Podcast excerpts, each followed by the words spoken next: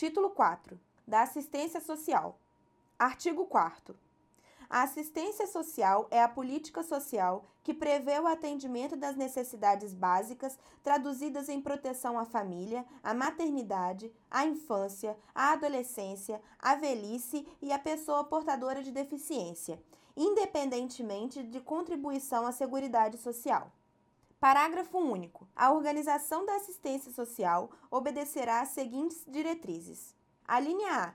Descentralização político-administrativa. A linha B. Participação da população na formulação e controle das ações em todos os níveis.